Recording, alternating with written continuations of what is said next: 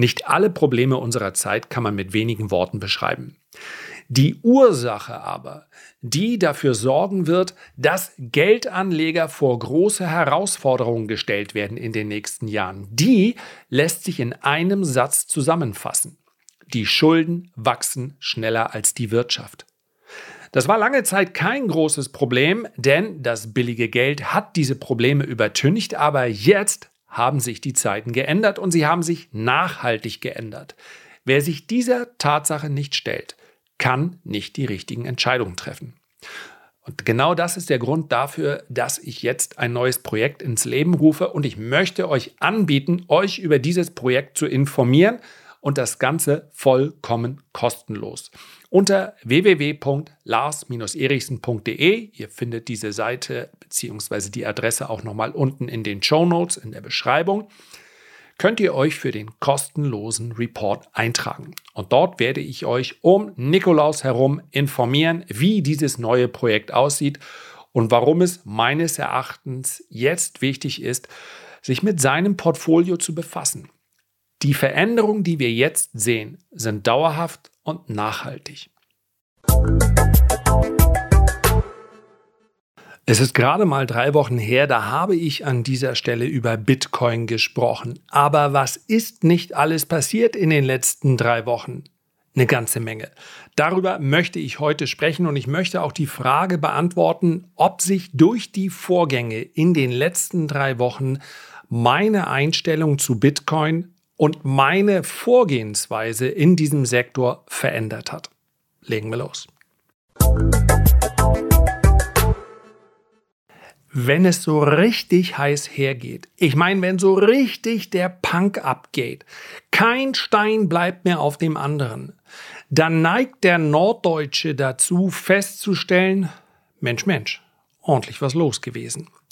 Und so ist es auch gewesen in den letzten drei Wochen. Am 8. November habe ich hier auf dem Kanal die Frage gestellt, ob Bitcoin jetzt wieder ein Kauf sei. Und ganz ehrlich, ich bin heilfroh, dass ich nicht einfach nur zum Einstieg geblasen habe, denn grundsätzlich mal finde ich, sah das Ganze konstruktiv aus. Das heißt also, wenn mich jemand am 8. November, beziehungsweise die Ausgabe habe ich ja einige Tage vorher aufgenommen, gefragt hätte, was meinst du? Steigt Bitcoin jetzt in den nächsten Wochen oder wird es eher wieder Richtung Süden gehen? Dann hätte meine Antwort gelautet, ich glaube, es geht aufwärts. Und ich war tatsächlich auch mit einer aktiven Position so im Markt.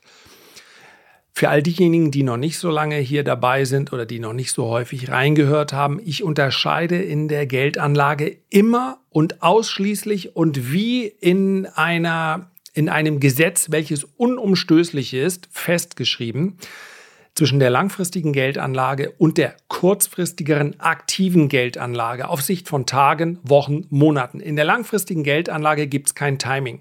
Da gibt es Commitment, da gibt es äh, Unternehmen, da gibt es Basiswerte, in die möchte ich investieren. Schwächephasen nutze ich dann gerne, um hier weiter aufzustocken. Es gibt aber nicht den Gedanken, hier verkaufe ich mal, um dann tiefer wieder einzusteigen. Es gibt ja einen Grund, warum solche Wall Street-Legenden wie Warren Buffett sich an diesem Timing gar nicht erst ausprobieren. Und dann gibt es für mich die aktive Geldanlage. Dazu gehört natürlich auch die Charttechnik. Und ich war hier, möchte ich gar nicht äh, drum herum reden, ich war hier in Ethereum, dem kleinen Bruder, wenn man so will, von Bitcoin, auch wenn es technisch ein anderes Konzept ist, investiert. Und ich bin hier mit einem Verlust ausgestoppt worden. In dieser Ausgabe am 8. November habe ich allerdings auch darauf hingewiesen, dass es sich nach wie vor um einen intakten Abwärtstrend handelt in Bitcoin und dass es natürlich auch neue Tiefs geben kann. Alle drei Kaufsignale, ja, die potenziellen Kaufmarken, die ich genannt habe, bei 22.000, bei 25.000 und bei 29.000, wer denn wirklich Absolution haben möchte, ja, der muss warten, bis Bitcoin über 29.000 US-Dollar ansteigt. Das würde ja jetzt schon fast bedeuten, dass sich Bitcoin verdoppeln müsste im Kurs. Kommen wir gleich noch zu. Alle drei Marken wurden nicht überschritten. Stattdessen wurde die Marke, die für aktive Anleger aus meiner Sicht wichtig war, nämlich die 19.200 US-Dollar, deutlich unterschritten. Mensch, ich bin heilfroh, dass ich das genau so formuliert habe. So, Bitcoin handelt, während ich jetzt diese Folge aufnehme, bei 16.500 US-Dollar. Weite Minus, neues äh, wartet mal, ist es überhaupt ein Jahrestief? Doch, müsste ein neues Jahrestief gewesen sein. Ja, genau. Ja, die Tiefs aus dem Jahr 2020, von denen sind wir allerdings noch weit entfernt. Ja, von den Hochs aus dem Jahr 2021 sind wir allerdings auch sehr weit entfernt. Es geht mir heute darum, dass ich einige Fragen beantworte. Und diese Fragen in den letzten Tagen hatten mehr oder weniger alle den gleichen Inhalt. Hast du deine Einstellung zu Bitcoin jetzt geändert? Warum kommen die Fragen? Weil der Sektor einmal mehr muss man sagen, durch einen Skandal erschüttert wurde. Und es ist ein Skandal und ich möchte auch überhaupt nicht schönreden, was hier passiert ist. Ja, das Fazit wird an Klarheit nichts zu äh, wünschen übrig lassen. Sagt man das so? Wie dem auch sei. Wir sprechen erstmal über den Skandal, bevor wir zum Fazit kommen. Und ihr wisst ja, wenn ich Effizienz walten lassen kann, dann mache ich das selbstverständlich. Deswegen werde ich dieses äh, Konstrukt an kleinen und großen Skandalen auch nicht selber zusammenfassen, sondern ich lese euch einfach kurz einen Artikel vor, und es gibt reichlich dazu. Also, wenn ihr Bitcoin und FTX oder FTX eingebt in einer Suchmaschine oder wenn ihr Lust habt, auch SBF, wer das ist, das erfahrt ihr gleich. Ja, dann bekommt ihr eine Menge Einschätzungen, aber mehr oder weniger besprechen alle Artikel das Gleiche, nämlich eine riesengroße Krypto-Pleite, die anschließend deutlich fallende Notierungen nach sich gezogen hat. Was ich euch jetzt vorlese, kommt nach etwa 90-sekündiger Recherche habe ich mich dafür entschieden, aus dem Merkur bzw. aus dem Online-Auftritt www.merkur.de. Herzlichen Dank dort an die Redaktion. Ansonsten habe ich keinerlei Kooperationen mit diesem Verlag. Ich habe es einfach nur per Google-Suchmaschine mir hier rausgesucht. Der Milliardenabsturz der Kryptobörse FTX. Ich bleibe jetzt einfach mal bei deutscher Aussprache. Anleger fürchten um ihre Einlagen und Kapitalgeber um ihre Investitionen in Milliardenhöhe. Warum die Kryptobörse FTX im Chaos versunken ist und was dies für die gesamte Branche bedeutet. Der Aufstieg der Kryptobörse FTX war phänomenal. In nicht einmal drei Jahren erreichte das Unternehmen eine Bewertung von 32 Milliarden Dollar und verwahrte Milliardenwerte im Auftrag seiner Kunden.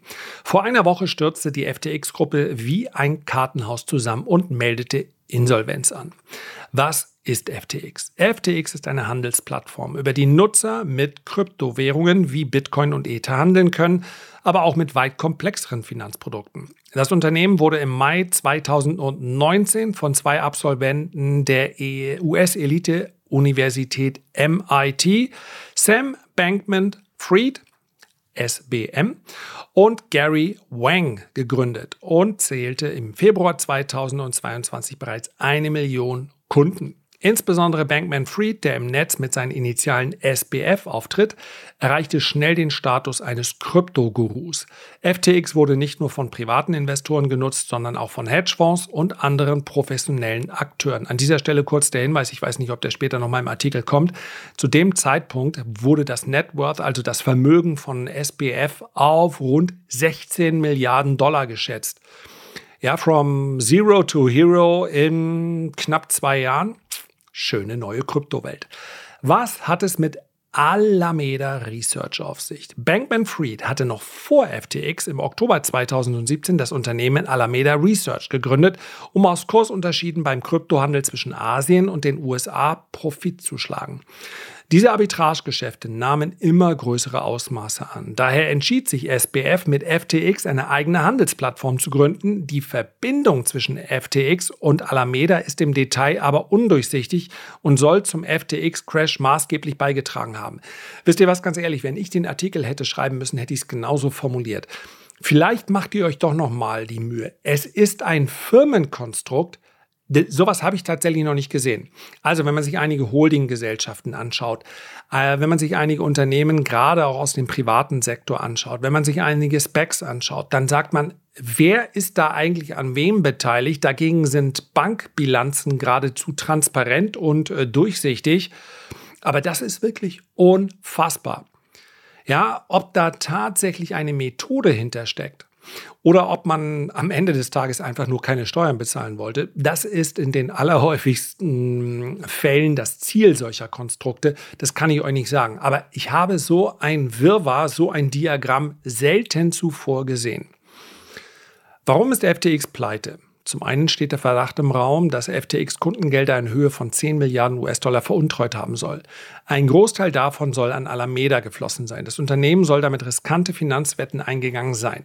Verstärkt würde die Liquiditätskrise des FTX-Konzerns durch den Wertverlust der eigenen Kryptowährung FTT, die einen erheblichen Teil der Einlagen ausmachte. Jetzt wird's cool. Welche Rolle spielte dabei Binance und Changpeng? In Anführungszeichen äh, CZ Sau. Also cool, ja.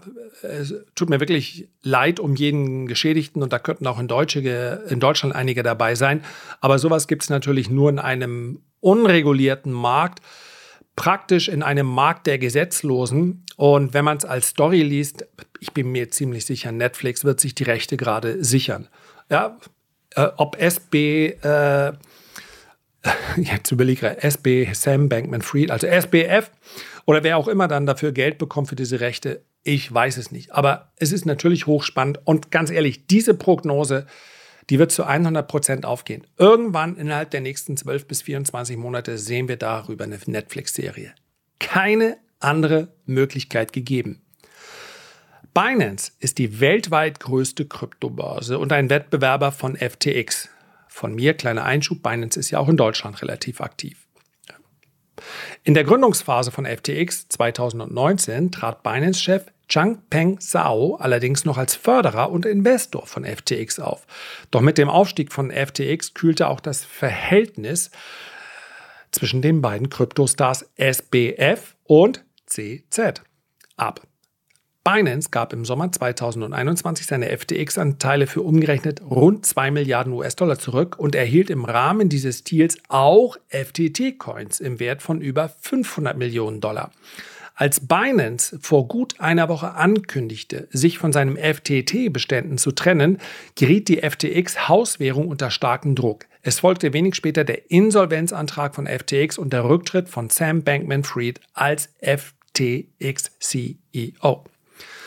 Aber wollte, so die Überschrift des nächsten Kapitels, CZ nicht FTX vor einer Pleite bewahren? Auf Twitter stellte Binance eine Rettung von FTX zumindest in Aussicht. Doch die Übernahme wurde bereits nach einem Tag abgeblasen. Die Probleme übersteigen unsere Fähigkeit zu helfen, hieß es mit sarkastischem Unterton in einem Tweet. Viele Beobachter glauben, dass es einen Masterplan von CZ gab, um den Untergang zu beschleunigen. Binance-Chef Changpeng Zhao hat dies entschieden dementiert. Müssen FTX-Kunden um ihr Geld fürchten? Ja. Es ist möglich, dass sie sämtliche Einlagen verlieren. Das Ausmaß des Schadens wird davon abhängen, welche Assets noch vorhanden sind. Sorgen bereiten Anlegern auch Berichte, wonach dem Insolvenzantrag nicht alle noch vorhandenen Einlagen gesichert worden seien. Der Leiter der Rechtsabteilung des Unternehmens Ryan Miller sagte, dass FTX Anomalien bei Wallet-Bewegungen im Zusammenhang mit der Konsolidierung von FTX-Guthaben über Börsen hinweg untersuche. Oh, come on, meine Güte. Also das sagt jetzt natürlich nicht der Merkur, ja, aber also da hast du schon deine, dein gesamtes Konstrukt in sich zusammenfallen lassen und in dem Moment, wo es dir an den Kragen geht, hast du dann nicht dafür sorgen können, dass Hacker möglicherweise dich gerade bestohlen haben und dann sind noch mehr Kundengelder weg. Ich meine, das kann genau so sein. Gedankenpause. Punkt. Was unternehmen die Behörden? FTX und Bankman Fried werden in mehreren Ländern von Finanzaufsichtsbehörden und Strafverfolgern unter die Lupe genommen. Kompliziert wird der Fall, weil die FTX-Gruppe zwar eine Tochtergesellschaft in den USA betreibt, der Konzern aber in Antigua und Barbuda eingetragen ist und seinen Hauptsitz auf den, wo, möchte ich übrigens nächstes Jahr mal hin, Bahamas hat. Die Royal Bahamas Police teilte mit, ähm, Police, Entschuldigung, teilte mit, Finanzermittler arbeit, arbeiteten mit der Börsenaufsicht Bahamas Securities Commission, tut mir leid, dass ich lachen muss, zusammen, um mögliches kriminelles Verhalten zu untersuchen. Ja, mögliches kriminelles Verhalten. Ja, vielleicht war es genau so. Bankman Fried hält sich dem Vernehmen nach noch auf den Bahamas auf. Welche Auswirkungen gibt es auf Kryptowährungen wie Bitcoin? Für den Kryptomarkt sind die Vorgänge rund um FTX ein Schock. Zwar sind die Anleger allerlei Skandale gewohnt, der FTX-Crash, aber trifft den Markt in einer heiklen Phase. Seit einiger Zeit steigen weltweit die Zinsen, weil die Notenbanken gegen Inflation vorgehen und, und, und, und, und. Welche Folgen könnte die FTX-Pleite für die Kryptoregulierung haben? Grundsätzlich befeuert jeder Finanzskandal die Rufe nach einer stärkeren Regulierung. Behörden wie die Deutsche BaFin und die großen Notenbanken treten seit langem dafür ein. Am Montag sprach sich etwa der Chef der japanischen Zentralbank Haruhiko Kuroda für eine strengere Regulierung aus. Allerdings ist der Weg dorthin steinig, wie eine Studie des Internationalen Währungsfonds zeigt. Demnach ist die Kryptobranche nicht nur ein sich besonders schnell entwickelnder Bereich, auch sei die Datenlage für eine stringente Regulierung löchrig, die relevanten Marktteilnehmer seien äußerst zahlreich, schreiben Adita Narain und Marina Moretti vom IWF. Nationale Bemühungen seien zudem sehr unterschiedlich, die weltweite Kryptoregulierung entsprechend zersplittert. Und das alles hört sich selbstverständlich überhaupt nicht gut an. Ich kann durchaus verstehen, wenn die Skepsis gegenüber diesem gesamten Universum jetzt weiter steigt. Ich habe vielfach und häufig bekannt gegeben, dass meine langfristigen Kryptobestände, die sich in etwa zu gleichen Teilen aus Ethereum und Bitcoin zusammensetzen, mit einem Stop bei Null versehen sind. Und das hat in der Vergangenheit mehrfach zu Nachfragen geführt. Null. Bitcoin wird doch nicht auf Null fallen. Wahrscheinlich nicht, aber ich möchte im heutigen Fazit diese Herangehensweise nochmal bekräftigen. Und es hat sich nicht geändert. Das heißt also, was ich heute über Bitcoin und Co denke, ist genau das gleiche wie vor einem und vor zwei Jahren. Es ist einmal mehr bestätigt worden, was stets offensichtlich war. Der gesamte Sektor ist unreguliert, er ist unkontrolliert und somit als hochspekulativ einzuordnen. Deshalb muss der Gedanke bzw. die dahinterstehende Technologie nicht zwangsläufig verkehrt oder nutzlos oder kriminell oder in irgendeiner Art und Weise schädlich sein. Die zukünftige Entwicklung von Bitcoin kennt meines Erachtens nur einen binären Ausgang. Entweder diese Anlageklasse reift und wächst und dazu, das muss ich an dieser Stelle ganz klar noch einmal betonen, gehört für mich mehr Regulierung, gehören für mich mehr Gesetze dann sollten die Notierungen in den nächsten zehn Jahren weitaus höher stehen als heute. Denn ich glaube, dass das institutionelle Interesse, was derzeit vermutlich eher hm, zurückhaltend reagieren dürfte, wachsen wird. Oder Bitcoin existiert weiter, wird aber durch nachlassendes Interesse, denn der Netzwerkeffekt funktioniert natürlich nicht, wenn das Interesse immer weiter nachlässt, wird dann keine Rolle mehr spielen. Das schließe ich nicht aus. Aber ich halte die erste Variante, in der Bitcoin in zehn Jahren höher steht, für wahrscheinlicher. Mein Stop für sämtliche Positionen liegt aber bei Null. Weil es hier nicht als Downside gibt, mal ein paar schlechte Quartale, sondern weil Metcalfe's Law, Netzwerkeffekte und, und, und, all das selbstverständlich funktioniert und meines Erachtens auch aufgehen wird. Und 2024 haben wir das nächste Harving und so weiter. Aber in dem Moment, wo so etwas wie dieser Skandal jetzt gerade an die Öffentlichkeit kommt, und es war klar, dass er an die Öffentlichkeit kommen würde, und es ist auch gut, dass er an die Öffentlichkeit kommt, in dem Moment besteht natürlich auch immer die Gefahr, dass irgendein Regulierer daherkommt und sagt, das war's, jetzt schützen wir die Privatanleger, indem wir das ganz einfach verbieten. Und man kann Bitcoin nicht verbieten. Bitcoin ist ja dezentral. Es gibt ja keine Verwaltung. Das ist im Übrigen auch ein entscheidender Punkt, wenn man über die Lagerung nachdenkt. Ja, diese, dieser stets wiederholte Spruch, am sichersten ist es bei dir. Ja, not your wallet, not your coin. Der ist einmal mehr korrekt. Und ich kann, Binance ist ein privat geführtes Unternehmen. Sollte Binance besser dastehen als FTX? Ja, weitaus besser. Hat man eine Garantie? Kennen wir Binance in allen äh, Strukturebenen? Wissen wir, wie dort eine Holding mit der anderen interagiert? Wissen wir nicht. Das ist keine Warnung vor Binance. Das ist aber eine Warnung, dass man sich damit beschäftigen sollte, wo liegen meine Bitcoin, meine Coins und wer hat Zugriff darauf? Ganz einfach. Ich kann, ich bin mir ziemlich sicher, dass bei diesem Verfahren nichts rauskommen wird. Persönlich habe ich also mein Fazit nicht angepasst. Ich gewichte Bitcoin und Ethereum nicht über in meinem Portfolio nach wie vor nicht. Das Chance-Risiko-Verhältnis wird natürlich mit fallenden Preisen immer besser. Und ich glaube, dass wir vielleicht in den nächsten Monaten, ob jetzt auf diesem Niveau oder vielleicht 30 Prozent tiefer, ja, charttechnisch sagen die einen, es könnte noch bis 14.000 runtergehen oder bis 12.000. Irgendwo zwischen 12.000 und 15.000 sind auf jeden Fall eine Menge von Unterstützung. Und deswegen ist das für mich interessant. Aber das sage ich als jemand, der gerade mit einem schönen Verlust aus einer aktiven Position auch ausgestoppt wurde. Man sollte in Bitcoin nur Gelder investieren, auf die man verzichten kann, für viele, viele Jahre. Die Positionsgröße muss dem Risiko angepasst werden. Und das Risiko lautet Totalverlust. Und sagen wir ganz ehrlich, wenn Bitcoin dann in 30 Jahren durch die Decke gehen sollte, es ist für mich ein sehr unwahrscheinlicher Verlauf, dass also Bitcoin jahrelang keine Rolle mehr spielt und mit einmal wiederentdeckt wird. Aber who knows? Dann fühlt sich das für die meisten wahrscheinlich dennoch wie ein Totalverlust an. Ich hoffe, mein Fazit ist klar geworden. Es ist unverändert, aber ich möchte die Sache auf keinen Fall schönreden. Und wer sagt, nee, Kapitalverlust, Totalverlust ist für mich einfach nicht drin. Ich möchte nicht auf Geld verzichten, was ich einmal sauer verdient habe und dann auch noch versteuert. Und deswegen lautet die Antwort, dann nicht investieren. Wer mit dem Risiko leben kann und ja, nach einem Jahr ist ja nach derzeitiger Rechtsprechung sind die Gewinne, hilft einem momentan ja wenig, im Bitcoin steuerfrei, für den verbessert sich jetzt das Chance-Risiko-Verhältnis mit jedem Tag, an dem Bitcoin fällt.